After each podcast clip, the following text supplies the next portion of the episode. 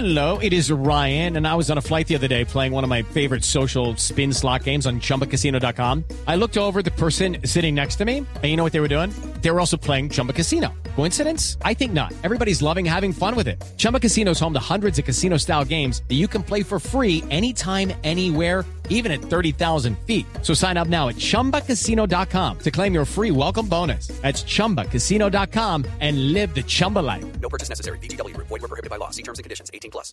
Claro. Bueno, doctor González, entonces hablemos del tema de hoy que son las consecuencias de la abstinencia sexual no deseada. Y mientras le dejamos, Sí, me olvi- eh, eh, te olvidé ahí de fondo, ¿no? Ah, ah, sí. Bueno. Sí, sí, Mira, eh, esto es importante. Hay dos tipos de abstinencia sexual.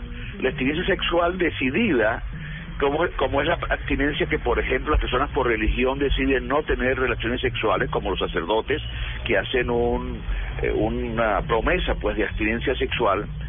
Pero hay otras abstinencias que no se deben a que uno lo desee, sino a que el cónyuge no está, o que el cónyuge no desea tener vida sexual, o que las circunstancias, por ejemplo, el cónyuge está preso o está muy enfermo. Esta abstinencia sexual no deseada generalmente afecta a la personalidad en una forma muy profunda. Y es bueno que la gente sepa eso.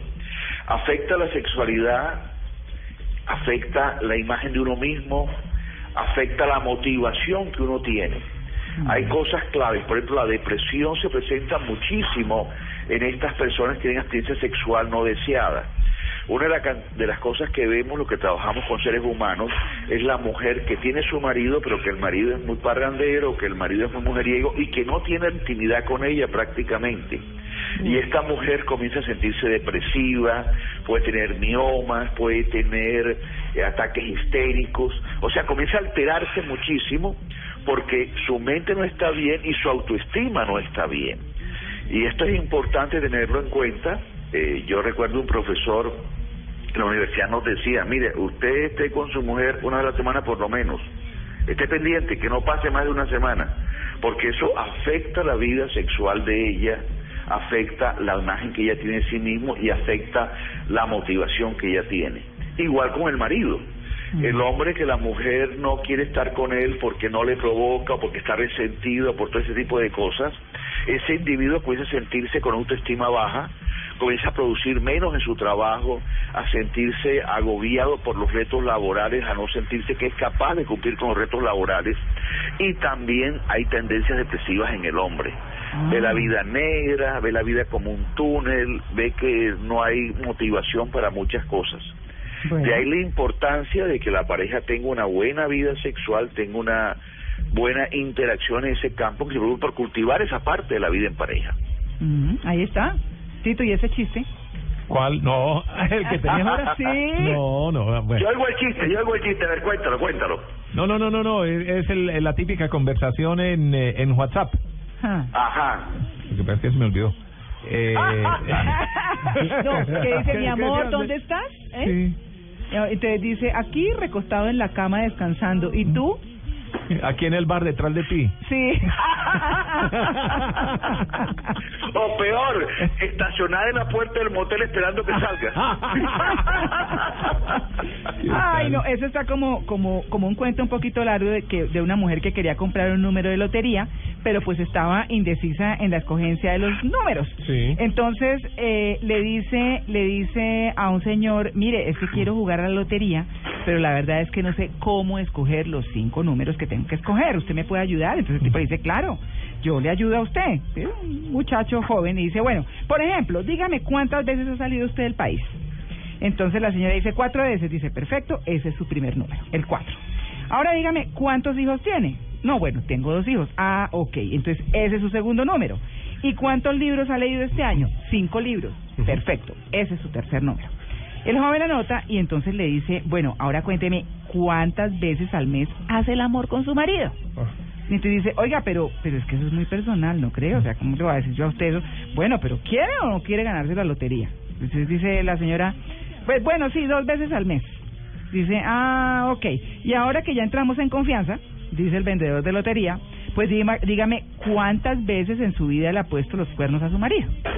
Entonces le dice, bueno, eso sí ya me da mucha pena, pero es que yo no soy una mujer fácil, Eso es una cosa demasiado personal. Sí, no, a usted no lo conozco, no lo voy a Sí, contar. no. Sí. Dice, ah, bueno, está bien, no se enoje. Dice, pues bueno, entonces listo, le pongo cero y ese es su quinto número. Entonces su número es el 42520.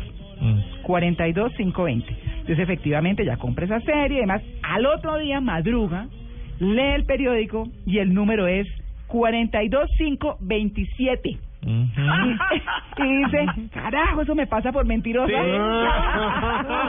Tengo otro. ¿Me deja contar uno? Perdón, a propósito. El, el Powerball en Estados Unidos, ¿sabe qué es?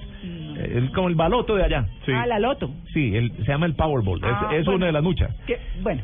394 millones de dólares es el acumulado para esta semana. 394 Y saca millones de él dólares. 27, ¿no? ¿Ah? ¿De impuesto?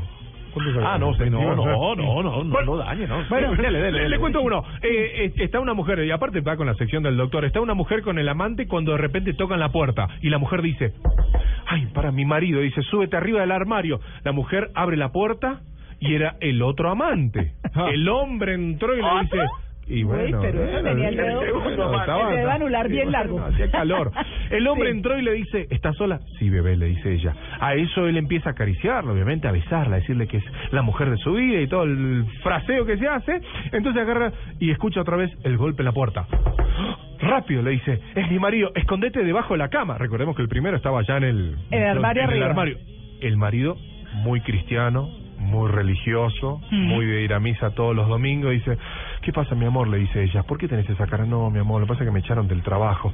Ay, no te puedo creer, ¿y qué pasa? Y no, y lo que pasa, no pasa nada. El de arriba nos va a ayudar, el de arriba nos va a colaborar con el colegio del chico, el de arriba nos va a colaborar con la renta, el de arriba nos va a ayudar a pagar el crédito, el de arriba nos va a ayudar para la comida y para todo lo que necesitemos. En eso baja el amante que estaba arriba del armario y dice, ah, no, ¿por qué todo yo? El que está debajo de la cama que ponga algo también.